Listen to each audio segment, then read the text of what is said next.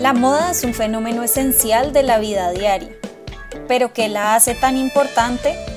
A través de la historia, la moda ha reflejado aspectos sociales, políticos, económicos y culturales de la humanidad. En Salón de Moda hablamos del tema como nunca se ha hecho.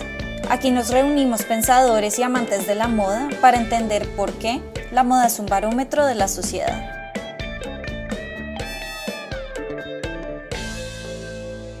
Hola, hola, les doy la bienvenida a un nuevo episodio de Salón de Moda. Es mucho lo que hablamos de moda en este podcast, pero nunca nos hemos detenido a explicar exactamente qué es lo que entendemos con la palabra moda. Hay quienes aseguran que la moda responde a un fenómeno súper específico que es moderno, occidental y cambia constantemente y de una forma cada vez más acelerada. Pero quienes conocen mi trabajo saben que yo soy de las que empujo hacia una definición diferente y mucho más amplia de la moda, que permita incluso la participación de la producción textil y las formas de entender el mundo de diferentes comunidades indígenas. Hoy entonces nos reunimos todas para hablar sobre este tema y compartir algunas de las definiciones de moda que se han ofrecido desde los estudios de moda.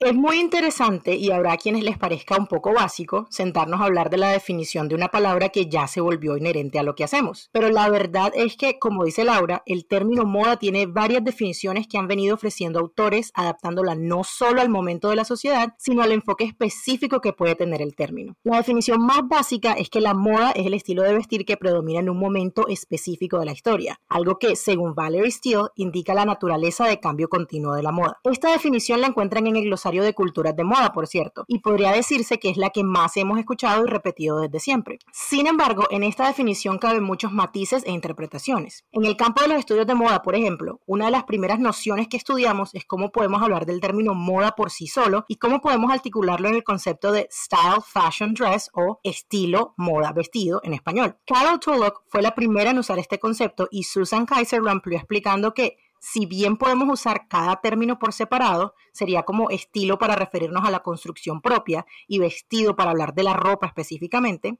al usar este término como un todo, no solo logramos analizar la moda desde una perspectiva más completa, particularmente pertinente al campo de los estudios culturales que no solo abarcan la ropa, sino que también nos dice que la moda es un proceso social que se mueve al ritmo del tiempo, abarcando no solo lo que nos ponemos, sino nuestra cotidianidad, una vida que cambia a medida que las culturas y las sociedades también lo hacen. Aquí voy a meter la cucharada para recalcar súper rápidamente que la parte más importante del concepto de Carol Tulloch que menciona Jen es que se trata de una articulación. Esto quiere decir que al unir los tres términos estamos expandiéndolos no solo para evitar las dificultades que nos ocasiona el tener que lidiar con tres términos que muchas veces son casi que lo mismo y son muy parecidos, sino que además nos permite incluir las fronteras y los espacios grises que hay entre ellos precisamente para poder generar un estudio más completo de la moda, como venía diciendo Jen. Y para agregar a esto y además de definir la palabra moda como tal, y específicamente porque nosotras hablamos de moda en Latinoamérica, es crucial problematizar y repensar muchas de estas definiciones como parte de nuestro llamado a descolonizar e indigenizar la moda. Por ejemplo, al hablar de moda es muy común diferenciar entre moda occidental, en inglés western fashion, y moda no occidental o non-western fashion, pero también llamada ropa o trajes tradicionales. Estos son términos muy problemáticos ya que se usan de la misma forma en la que se usan los términos cultura occidental y cultura no occidental como parte de la dinámica de poder colonial. Entonces, aquí el problema viene porque usar la frase modo occidental, cuando este tipo de prendas, prendas de influencia europea, son en realidad usadas alrededor del mundo. Y la verdad es que, y como siempre decimos, nosotros no somos las únicas hablando de esto. Y estos términos fueron justamente problematizados ya hace muchos años, en 1995, por Joan Eicher y Barbara Sumberg, justamente por ese motivo. Ellas dijeron que no tenía sentido seguir haciendo esa diferencia entre moda occidental y moda no occidental y propusieron los términos moda global o world fashion en inglés y moda cosmopolita o cosmopolitan fashion. Ahora, es por supuesto genial que estos términos se vengan problematizando desde hace años y que tengamos la opción de reemplazarlos por moda global o moda cosmopolita, pero es algo muy distinto que realmente tengan sentido y que su uso se vuelva más común. Aunque en castellano no es tan común usar la frase moda occidental, el uso de la palabra moda tiene esa misma asociación. Entonces, ¿cómo podemos expandir la forma en la que hablamos de moda? Redefinir lo que significa esa palabra es una de esas formas y una de las razones por las cuales estamos hablando de eso hoy. Y yo aquí quiero agregar una experiencia personal. En mi caso, la terminología que se usa cuando hablamos de moda en Latinoamérica es algo con lo que estuve lidiando en el año en el que escribí mi tesis de maestría, ya que mi idea era problematizar el uso de los términos moda occidental versus moda no occidental. Entonces, al comienzo decidí usar moda global, pero al empezar a escribir Y cuando alguien lo leía, me di cuenta de que como el término no está popularizado, no se terminaba de entender. Entonces, para no hacer la historia tan larga, finalmente decidí usar moda occidental y moda no occidental como parte de la problematización del uso de esos términos y fue algo que dejé claro a lo largo de la tesis. Y lo que me dijo uno de mis asesores es que hay casos como el mío en el que tiene sentido aprender a jugar con términos problemáticos para intentar cuestionar desde adentro. Y la separación que menciona Sandra entre la moda occidental y la moda no occidental viene de la idea de que la moda es un fenómeno exclusivamente occidental y moderno. Y aquí vale la pena retomar un comentario que ya hemos hecho en ocasiones anteriores, y es que eso que llamamos occidente es una construcción social y no necesariamente una verdad pura y dura o un lugar del mundo fácil de identificar. Pero más allá de eso debemos tener en cuenta que la moda o fenómenos muy parecidos a ella han existido en partes del mundo que no consideramos necesariamente occidentales ni occidentales y desde hace siglos. Por ejemplo, en la China Tang, por allá en los siglos séptimo a décimo de nuestra era, ya se hablaba del cambio constante en la moda y de la imposibilidad de mantenerse al tanto o de mantenerse al día con esta moda que cambiaba tan rápido. En ese caso, además, la moda ya se asociaba principalmente con lo femenino. Y aquí llegó a otra de las formas en las que se ha cuestionado la definición más tradicional de la moda, y es que esta es exclusivamente ligada a la modernidad. Y el concepto de modernidad también es relativo, pero con frecuencia lo asociamos con la revolución industrial, con Europa y en menor medida Norteamérica. Es decir, tendemos a pensar la modernidad en relación exclusiva con Occidente, como si solo las sociedades occidentales tuvieran derecho a la modernidad. Pero la verdad es que la modernidad también la debemos entender en otros términos y darnos cuenta de que varios elementos de lo que hoy consideramos moderno, como el comercio global, el auge de las comunicaciones en masa y hasta el paso acelerado del tiempo, se vivieron a su medida en, por ejemplo, las sociedades del Renacimiento europeo o las sociedades coloniales americanas. Otra de las formas en que históricamente se ha definido la moda es a través de su relación con el poder de las élites o con las culturas dominantes. Existe una teoría muy famosa llamada Trickle Down Theory, que en español a veces se traduce como teoría del goteo, aunque esto no es muy preciso y se aplica también a otras áreas que no son la moda. Esta teoría, propuesta primero por Thorsten Veblen y más adelante perpetuada por George Simmel, dos teóricos cuyos trabajos, aunque hoy cuestionados, se mencionan mucho en los estudios de moda, sostiene que la moda se basa en una estructura jerárquica. Las clases altas utilizan el vestido para diferenciarse del resto de la sociedad y marcar su estatus como la élite, y el resto de las clases más bajas van adoptando esas formas de vestir para para aparentar que tienen su mismo nivel social y de riqueza. La teoría también sostiene que una vez las tendencias de vestir se popularizan entre las masas, o básicamente entre cualquier grupo de estatus socioeconómico que esté por debajo de la élite, la clase alta abandona esa tendencia, la denomina pasada de moda y se inventa algo nuevo para seguir diferenciándose. Y que este es el ciclo que alimenta el constante cambio por el que se caracteriza la industria de la moda. En pocas palabras, la teoría dice que la moda gotea, entre comillas, desde arriba, desde la gente de dinero, poder y estatus, hacia abajo, hacia nosotros, el resto de los simples mortales. Claramente, esta teoría es sumamente básica y en la mayoría de los casos está mandada a recoger. La Trickle-Down Theory hipersimplifica el complejo proceso de las tendencias y el ciclo de vida de las prendas y de la industria, que ha cambiado muchísimo desde los 1800 cuando Veblen empezó a hablar de ella. La misma teoría ha demostrado que movimientos y fenómenos sociales que surgen desde otros estatus socioeconómicos distintos a la élite también crean tendencias y modas que se popularizan en todos los otros niveles. El punk, el grunge, Youthquake, un movimiento juvenil de los 60, el hip hop, así como muchas otras subculturas, como lo explica por ejemplo Dick Hebgich, que es otro autor que ha trabajado mucho este tema. Una parte importante de los conceptos de moda que perduran hasta hoy es la idea de que la moda es un ámbito feminizado. Por la asociación con lo femenino vienen otros adjetivos que lo acompañan. Vanidad, frivolidad, debilidad e histeria, entre otros. Cuando abrió el Bon Marché en París en 1838, los críticos decían que iba a fomentar la histeria de las mujeres. Esta idea surgió después de la Revolución Francesa y fue una manera de desacreditar a las mujeres revolucionarias. Y sí, yo siempre vuelvo a la Revolución Francesa, pero es un momento histórico muy interesante porque rompió muchos cánones existentes en muchísimos ámbitos, y uno de ellos fue la moda. Antes de esto, la moda era masculina. La corte de Luis XIV era la más luminosa de Europa y los hombres utilizaban muchas prendas que hoy se consideran femeninas, como los tacones. Incluso antes de esto, el vestuario que causaba controversia era el vestuario del hombre, como explica Anne Hollander en Sex and Suits. Los hombres fueron los primeros en abandonar la túnica y mostrar las piernas, lo que causó revuelo y escándalo en su momento cuando los caballeros adoptaron la armadura.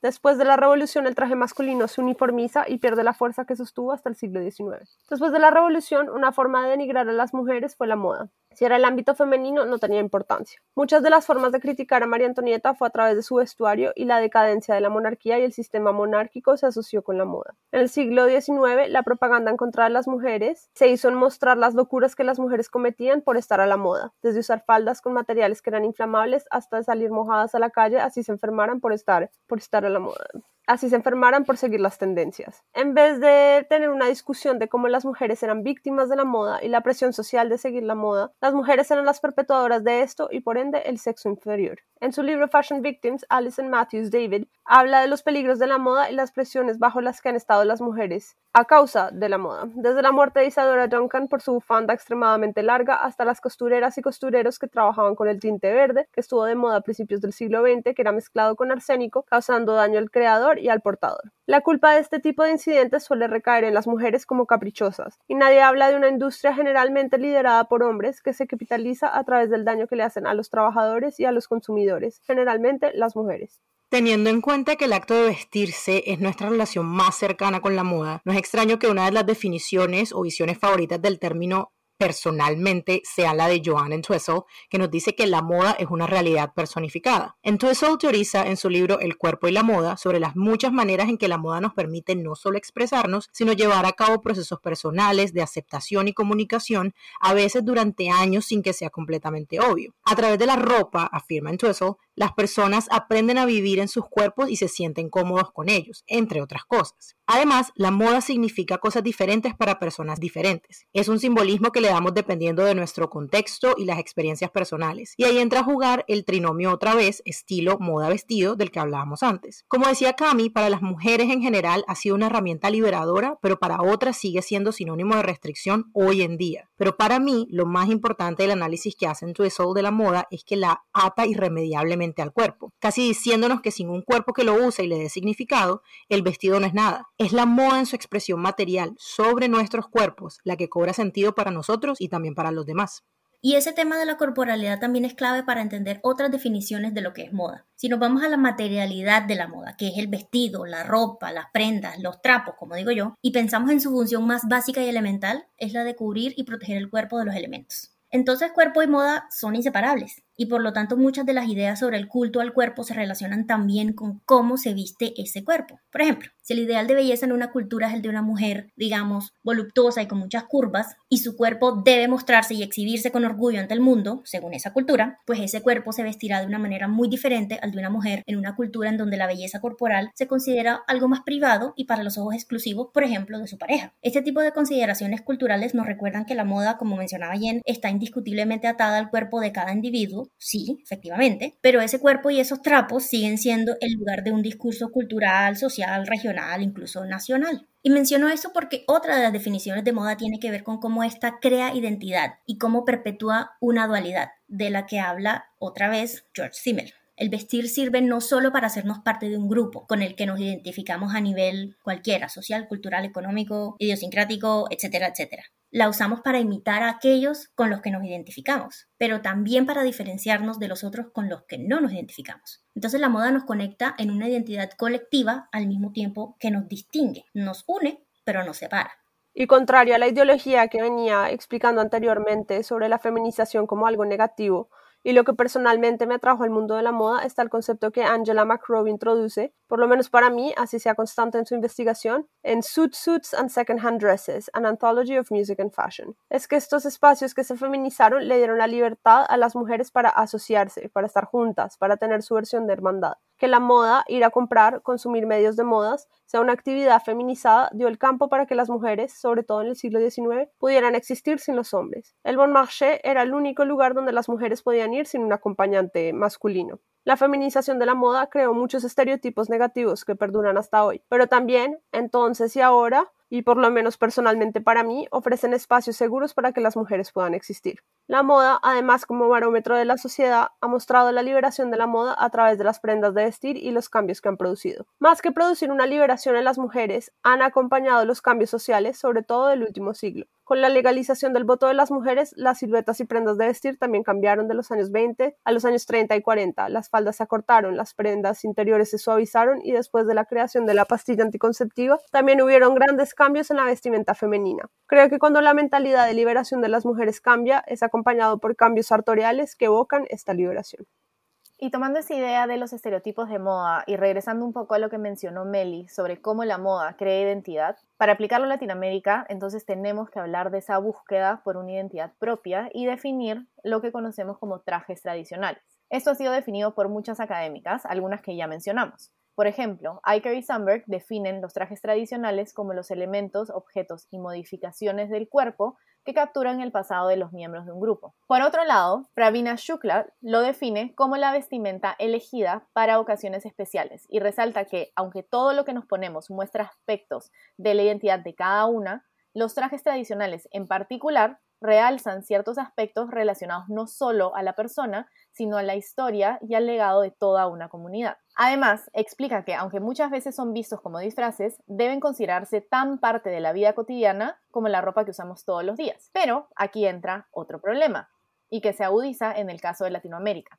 Susan Kaiser explica que los trajes tradicionales pueden eventualmente representar a un país a través del lente del exotismo y por ende como el otro. Como hemos mencionado en otros episodios, el exotismo vende y vende muy bien. Y cuando se trata de moda latinoamericana es muy común asumir que su esencia, lo que la define, es justamente la conexión con la cultura indígena que está a su vez conectada con los trajes tradicionales. Y esto por más que sea una parte increíblemente rica e interesante de nuestras culturas, lo que hace es crear y fomentar muchos estereotipos. Y esos estereotipos y también esa exotización que estamos viendo hoy, creo yo más que nunca, funcionan casi como una realidad paralela de lo que es la estética de nuestros países, particularmente de los países latinoamericanos. Varias veces hemos hablado aquí, por ejemplo, de cómo ciertos elementos culturales del continente son usados de forma errónea solo porque se alinean con la idea de lo que el sistema moda desde afuera se imagina que somos. Como dice Sandra, nos miran con el lente del exotismo. Uno de los problemas que planteaba mi tesis de maestría es que la estética que por estos días es tan prolífica y popular entre los diseñadores colombianos, evocando el trópico y todos sus símbolos, solo representa una pequeñísima parte de lo que en realidad es la estética colombiana, específicamente la de esa mujer que vive y trabaja en climas que son diferentes al trópico y que no vive vestida con boleros y flores todos los días de su vida. Las referencias son una cosa, los clichés simplistas son otra muy diferente que deberíamos evitar. Y creo que Precisamente por eso es tan importante el llamado, como dice Laura tan a menudo, a descolonizar los estudios de moda y en este caso tan específico, la definición de lo que es moda porque es que no solo es moda lo que se presenta en las grandes pasarelas del mundo, en el calendario de la industria o en las vitrinas de las cadenas de moda rápida. También hace parte de esa definición lo que nunca llega a esas plataformas, pero que es parte de nuestra cotidianidad, de nuestra identidad personal, social, nacional, de lo que crean y usan las comunidades de todos los tamaños a lo largo y ancho del mundo. A mí me gusta la definición de moda como un sistema de producción, consumo y representación. Así, a secas porque es que eso permite que se abra la conversación a muchas otras aristas que no son las mismas de siempre y hablar de esos tres aspectos, producción, consumo y representación, en todos los niveles, en todos los contextos. Y poder expandir esta definición de la moda es precisamente parte de la razón por la cual hacemos en este episodio, para que incluso se puedan generar definiciones que van mucho más allá de las que nosotras hemos ofrecido y que cada persona como Meli escoja su propia definición, la que más se acomoda a sus estudios y a su entendimiento propio de la moda. Ya hemos podido ver a lo largo de este episodio que la moda tiene varias definiciones y al entenderla a través de estos distintos lentes podemos salirnos del discurso de que la moda es un fenómeno exclusivamente occidental, moderno y asociado con el y así podemos empezar a estudiar la moda más sistemáticamente y desde perspectivas más críticas e informadas en sus distintos contextos. Esto precisamente es la base de un llamado que hizo Jennifer Craig en un libro llamado The Face of Fashion, Cultural Studies in Fashion o algo así como La cara de la moda, los estudios culturales en la moda para disolver y reconstituir el término moda. Aquí debo confesar que esta frase ya la tengo medio tatuada en el cerebro porque está escrita en un papelito que tengo pegado justo al frente de mi escritorio, encima de donde va la pantalla de mi computador. Entonces la veo todos los días para recordarme mi misión como académica de moda. Y en términos más prácticos, esta frase o la idea de disolver y reconstituir el término moda ha inspirado todo un capítulo de mi tesis en donde propongo exactamente hacer eso, entender la definición de la moda para el virreinato de la Nueva Granada en sus propios términos, teniendo en cuenta las epistemologías y las culturas indígenas de la región, tanto como las imposiciones que llegaron con la invasión española de América. Obviamente debo decir que no soy la primera persona que intenta hacer esto para un contexto colonial y espero no ser la última y que cada vez seamos más personas las que nos proponemos esto. Y creo que aquí más generalmente es donde entran los llamados hacia descolonizar e indigenizar la moda que hemos hecho no solamente a lo largo de este episodio, sino en distintas ocasiones. Descolonizar e indigenizar la moda quiere decir que además de buscar expresiones de la moda y fenómenos relacionados con la definición más tradicional de moda en otros lugares del mundo distinto de Occidente y en épocas premodernas, entre comillas, podamos también indagar sobre las definiciones de moda nativas de sus distintos contextos. Esto incluye, por ejemplo, pensar en las cosmologías y organizaciones sociales de distintos pueblos originarios para entender las expresiones de la moda en ellos y así indigenizar y ojalá eventualmente descolonizar la moda y su estudio. Sobra decir que este proceso también incluye resaltar y permitir la labor de creativas, creativos y creatives indígenas racializadas para que estas mismas personas sean quienes ofrecen sus propias definiciones y concepciones de moda y que no seamos solo nosotras quienes lo hacemos por ellas. Una iniciativa maravillosa en este campo ha sido liderada por un grupo de profesionales indígenas de la moda en Brasil, al cual yo llegué por la maquillista Dayana Molina, a quien sigo en Instagram. Entre otras, ellos crearon una escuela de moda en Brasil que se fundamenta en un currículo de colonial y que espero sea solo una de muchas más que surjan en la región. Y con este llamado y con esta idea y ojalá la inspiración para seguir el trabajo de Dayana y el colectivo indígena de modas en Brasil y ojalá expandir este trabajo para otros lugares de nuestra región y sobre todo para la Latinoamérica hispanohablante, terminamos este episodio de Salón de Moda. Muchísimas gracias como siempre por escucharnos, les invitamos a entrar a la conversación y nos vemos pronto en un futuro episodio. Salón de Moda es producido por Culturas de Moda en alianza con Moda 2.0. Agradecemos a Fer Cárdenas por la música, a John Jairo Varela Rodríguez por el diseño gráfico y a Maca Rubio por la edición del audio. No olviden suscribirse al podcast si les gustó este episodio. Nos pueden seguir en redes como arroba culturas de moda y arroba moda 2 subraya 0.